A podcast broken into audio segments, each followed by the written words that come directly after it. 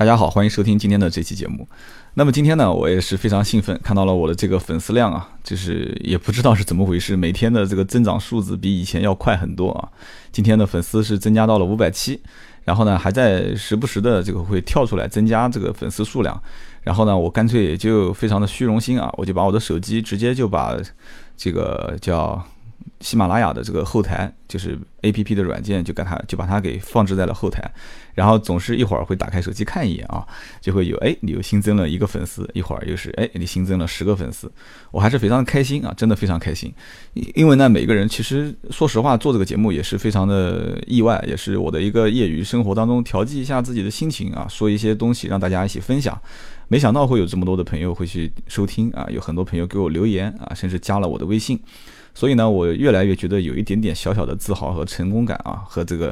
啊不叫成功啊，叫成就感。所以呢，我觉得这个节目我们一直做下去，大家一直这样聊一聊。如果有兴趣的一些人啊，在我的这个节目周围，大家互相探讨，我觉得挺好的。而且让一些。如果是汽车方面的专家啊，听到我的节目啊，可能微微一笑，觉得说，哎呀，这小子这么不专业，也能也能这样子说啊，而且说的还有这么多人听，那哪一天我来我来做一档节目，我直接把他秒杀啊，直接把他干倒啊，我非常欢迎，也真的是希望越来越多的很多的啊汽车界的朋友开通相关的这个呃这个应该叫什么呢？叫节目也好，叫这个录音的啊平台也好啊，上传上来，上来以后我们大家一起互相交流。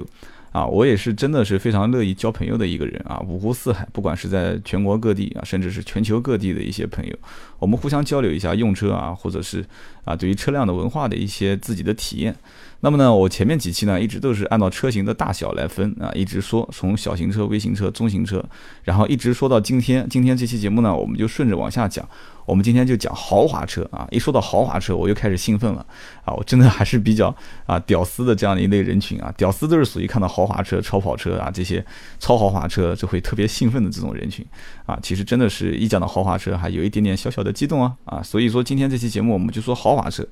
呃，在说豪华车型之前呢，我发现前面几期啊，我比较笨啊，说的比较过瘾，所以就忘了给自己打个广告啊，所以当时没打广告，因此我这两天的微信号加的人就少了，所以还是打一个小小的广告啊，我的这个微信号是 A B C D 的 D 啊，D 五四五八五九，A B C D 的 D D 五四五八五九，所以呢，大家要是对汽车方面的一些事情有交流啊，买车、用车、换车、置换啊、置换车辆，包括改装车辆，都可以跟我这边进行交流。然后我发现很多人也会加微信之后，就是问我一些关于他现在保有的一些车辆的二手车置换。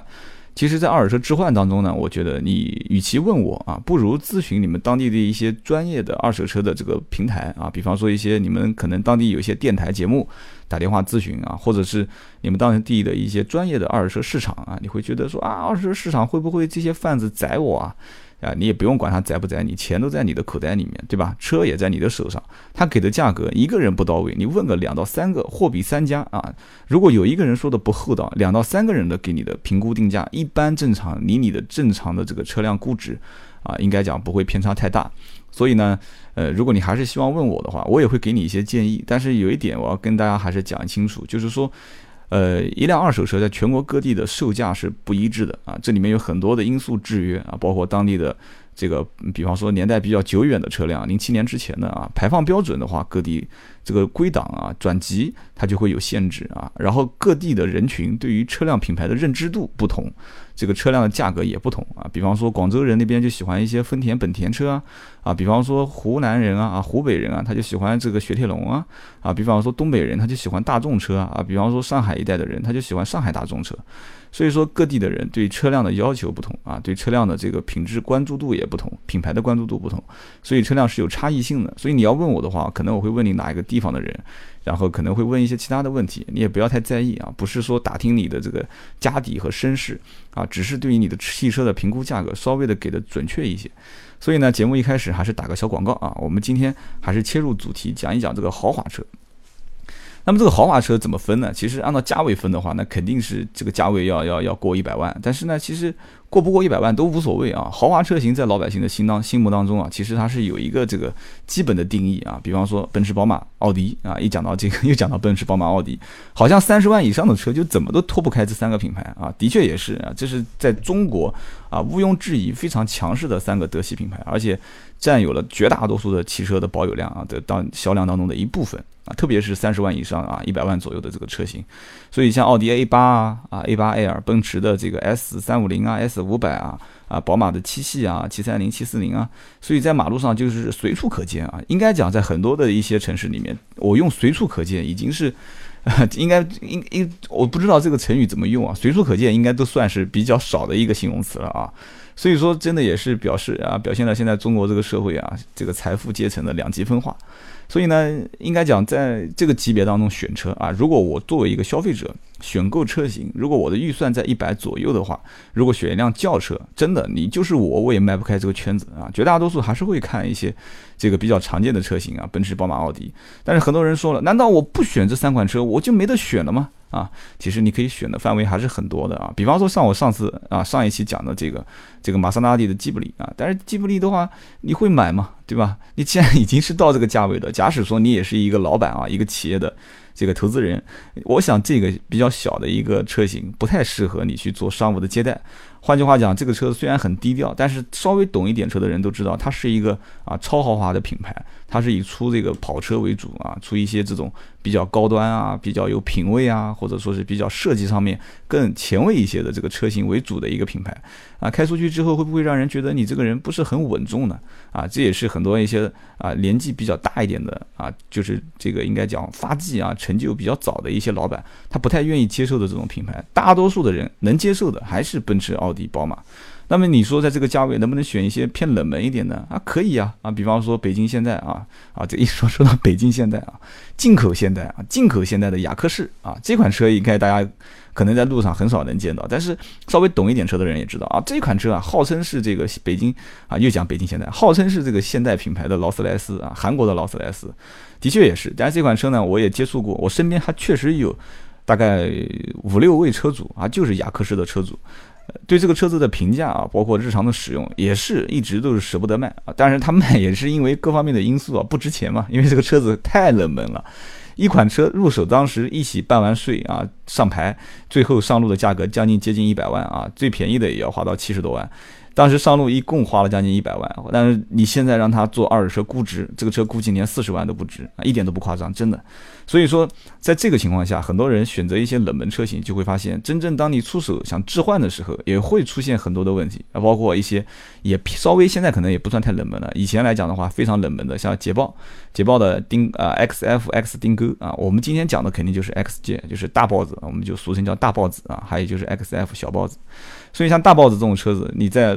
正常的维修使用当中也会投入很高的成本。我想很多老板稍微了解一点也知道。所以说，与其买这些冷门车型啊，为了博一些眼球啊，或者是有一些好的体验啊，甚至于是我这个头脑一热我就买回去了。但是你日后会遇到的一些问题，就是买冷门车所必然必然经历的一些问题点。比方说维修保养的费用贵啊啊，比方说你经常开到外地。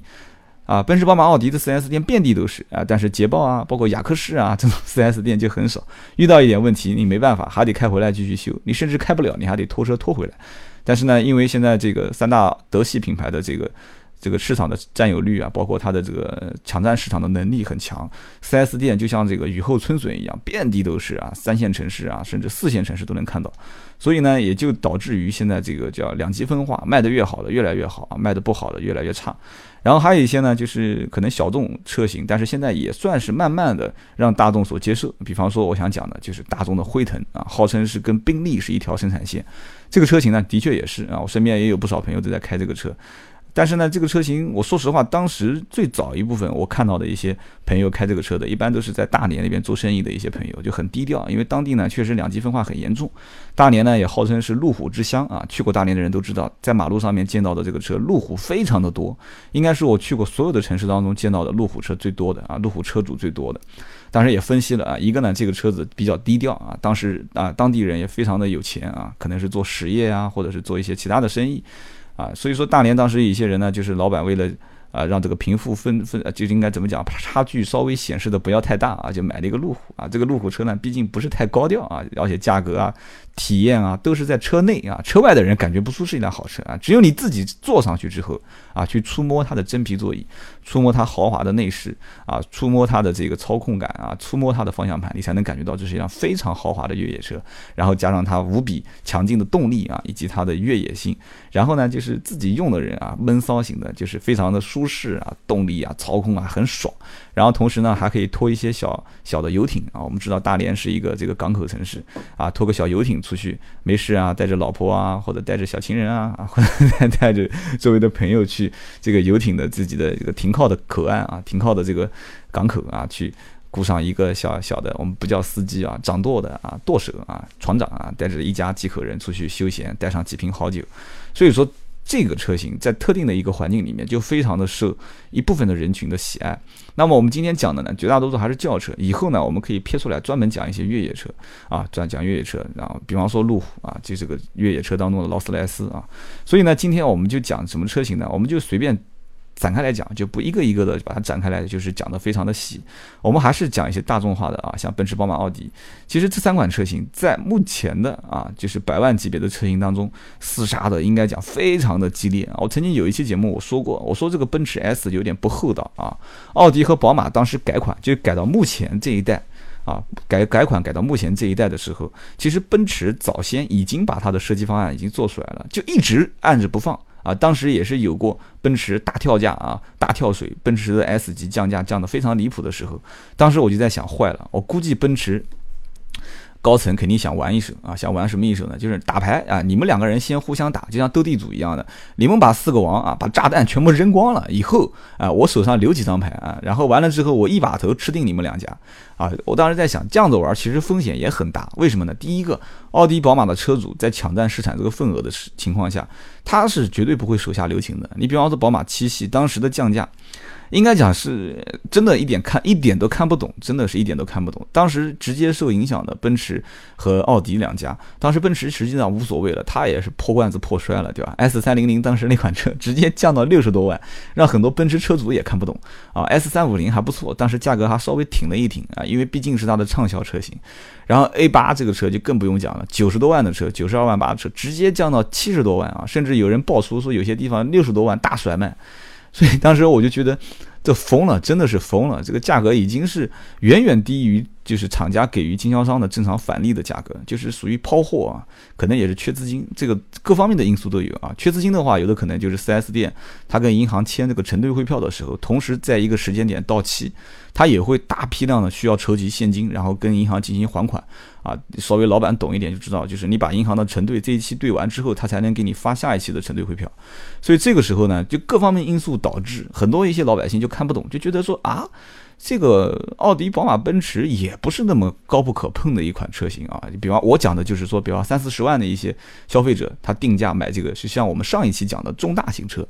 哎，突然发现我也可以购一购这个豪华车啊，有八 A 八啊，包括七系啊，原本都是以为是啊，我跟我合作的，我上一层的这个大老板去购得到的车，哎，那我不如干脆就买一辆算了，天生一次性投资嘛，对吧？中国人现在对车辆的购买，并不是当做是消耗品，它也对，也是消耗品，但是中国人把它当成是一款奢侈品来购买，所以既然是买奢侈品，那我就像比方说你买个包啊，你既然一万块钱都花了，一万五对我来讲其实也无足轻重了，反正一万块钱都花了啊。然后我不是太迷恋这个奢侈品的一个人，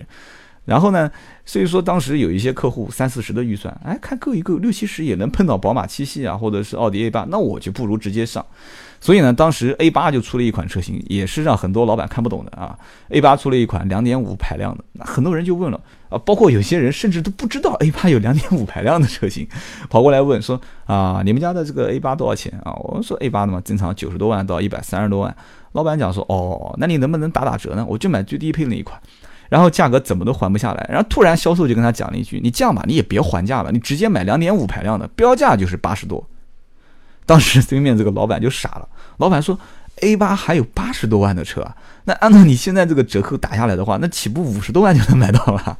啊！当然不肯定不可能是这样子的啊，八十多万的车优惠肯定没有九十多、一百三十多的多。所以说就是在整个一个。奔驰、宝马、奥迪在一百多万级别的这个车型当中的竞争，就会产生一个分化啊。这里我们回过头来再讲奔驰，奔驰这一代的车型，我曾经上一期在讲，我其实也讲到几个口误啊，我也不想去修正了。其实本身我这期节目其实就是讲的啊，叫粗制滥造啊，粗制滥造啊，胡编胡说八道啊，就是说错就说错了啊，以后有机会我们再改，反正是驴子是马拉出来溜溜啊。所以你像奔驰的 S 这款车型，最终一张王牌翻开，大家都傻了。奔驰的这款，实际上说实在话啊，我不站在任何厂方角度去评价它，就纯客观来讲的话，确实是很牛逼的一款车啊，在 S 级这个车系，在百万级别这个车系当中，确实是很牛。你打开它的车门，这款车我也试驾过，而且身边也有一些土豪老板，当时在第一批的奔驰 S 啊，号称是最新的 W222 的平台，这个上面架构的这款车型啊，反正吹的是天花乱坠，很牛逼的一款车。最后发布之后，老板去体验。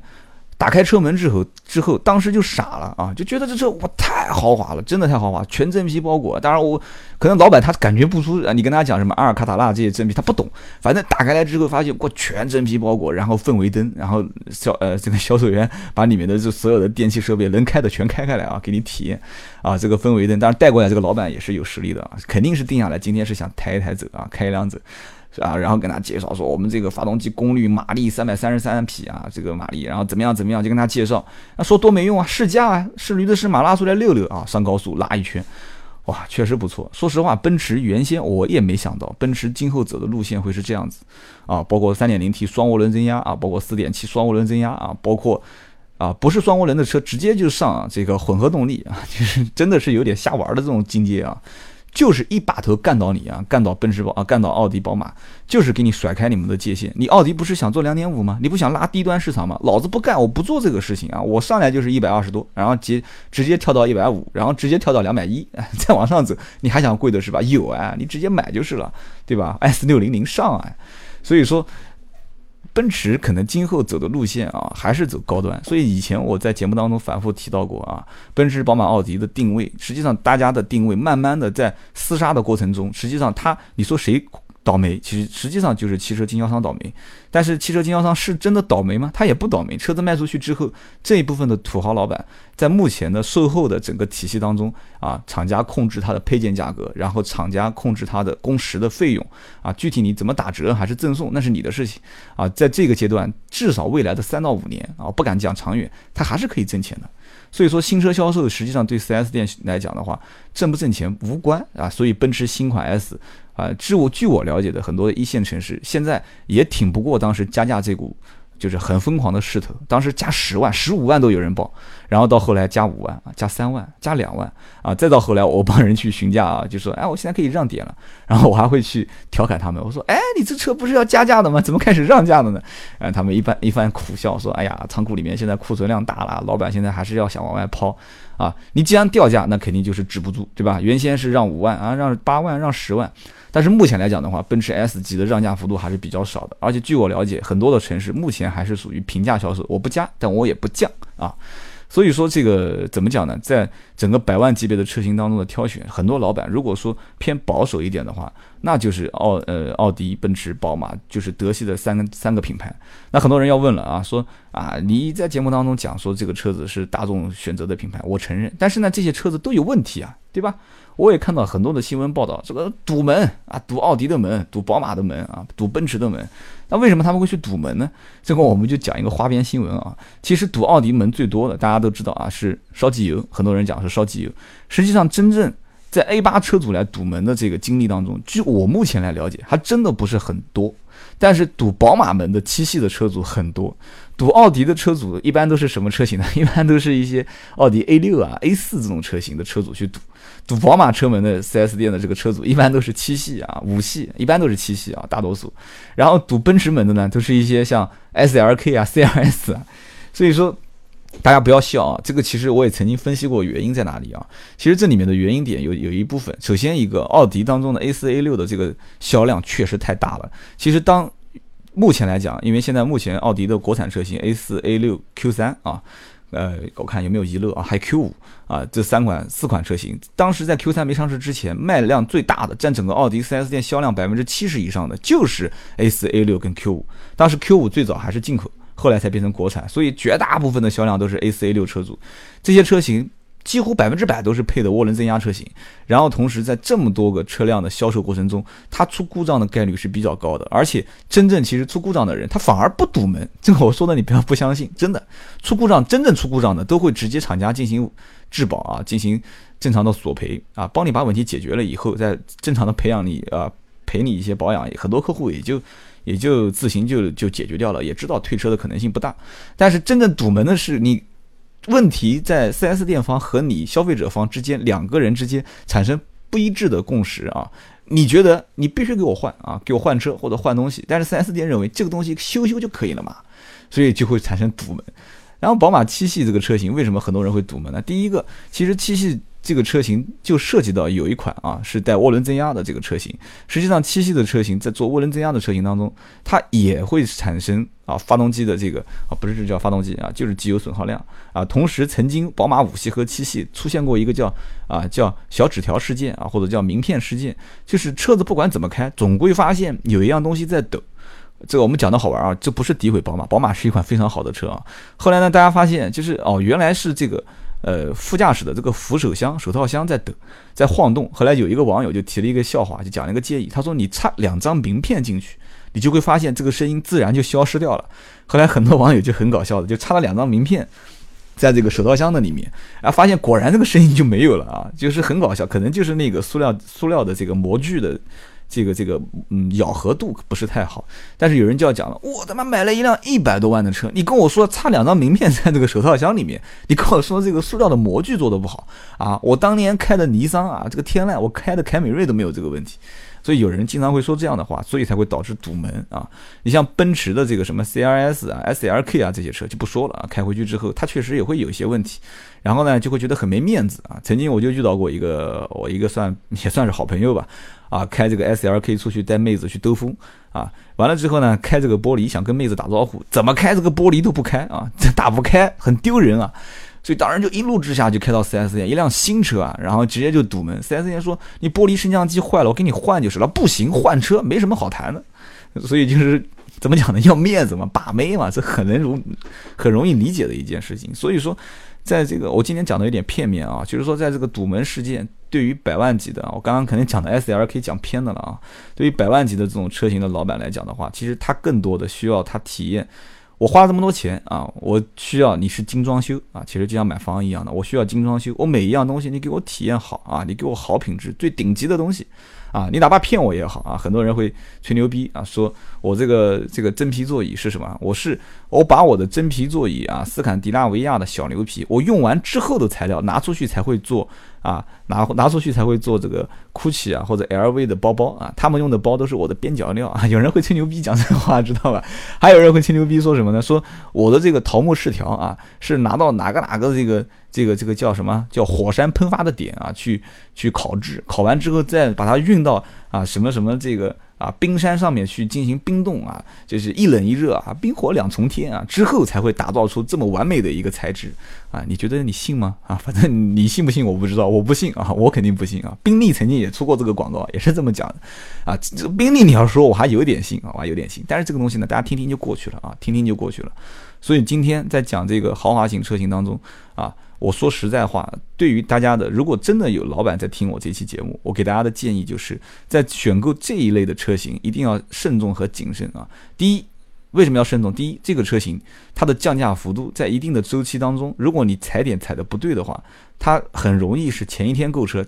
就没过多长时间，也可能是一个星期或者是一个月，它的让价幅度可能是五万到十万。啊，这是一个。第二一个呢，在选购这个车型的过程当中，你要对这个车型的配置啊，包括它的相关的一些最有特色的一些结构啊，比方说全铝合金车身啊，空气悬挂啊，啊自吸门啊。包括语音控制系统啊，包括现在最新一代的啊，可以上网，可以导航，然后可以进行未来的互联系统啊，有一个控制器，就像像丰田以前的 G Box 啊，像现在会有一个叫呼叫平台，就像打幺零零八六一样的，你跟它直接对话。这些东西将来的扩展性怎么样啊？有没有扩展性啊？同时，现在每一家百万级的车，其实说实话，你有的我也有，我没有的也许你有，但是你没有的我可能也会有啊。所以这些东西配置方面，捡你自己最需要的。啊，去选择，但是更多的还是要去找符合自己气质啊，符合自己现在目前做生意的这个行业最符合的这一款车型品牌。因为我曾经提到过啊，其实品牌就是一个符号啊，它其实也是在定义你本身你的这个视野或者你这个人。所以说，不管你是选奥迪啊、宝马啊、奔驰啊，还是说我这个人就很低调啊，我就选个大众、辉腾啊。哎，我把什么东西给弄掉了啊！啊，我这个太兴奋啊！比方说，我就选大众的辉腾，没关系，选大众辉腾一样啊，老百姓也能认得出。绝大多数老百姓现在对车辆的这个知识和常识都是远远超出你的想想象啊！一个小孩儿啊，十来岁，他也能知道哇！你看这是辉腾，再也不会出现以前那种笑话讲的，说去加油啊，你说给我加九十七，呀，你个帕萨特加什么九十七啊？这种情况以后会越来越少见啊！加油站的人，你你不要当他是大土老帽，他都知道啊。大众车过来，他也会分是进口大众还是国产大众，他也懂啊。看到你这个大灯，看到你这么长的车身，他也知道你是辉腾，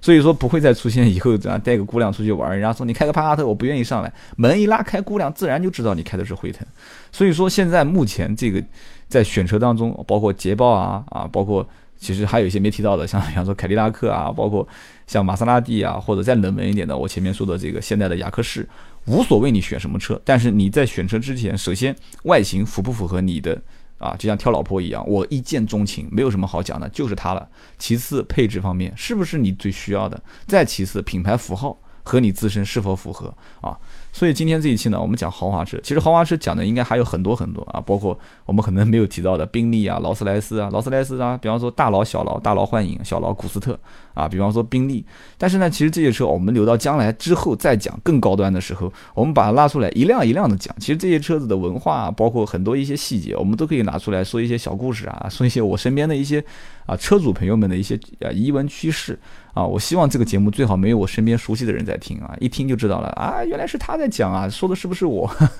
但我想这些老板也不会听喜马拉雅啊，所以呢，今后我们还会慢慢的去讲啊，讲 SUV 啊、MPV 啊，或讲一些我们国内见不到的一些车子啊，一些只能通过港口啊、大贸小贸啊，或甚至于是大贸小贸也进不到中国的一些车辆，我们说出来，大家一起分享，一起聊聊天啊。所以今天这一期我讲的是豪华车，那讲的不好啊，大家见谅。呃，也希望呢。呃，听到我最后节目尾声的朋友啊，点个赞，我真的是很喜欢看到大家点赞啊。你至于留不留言，现在说实话，包括我在内，我都不喜欢打字，点个赞就可以了。如果实在也不愿意点赞呢，你既然能给我的这个呃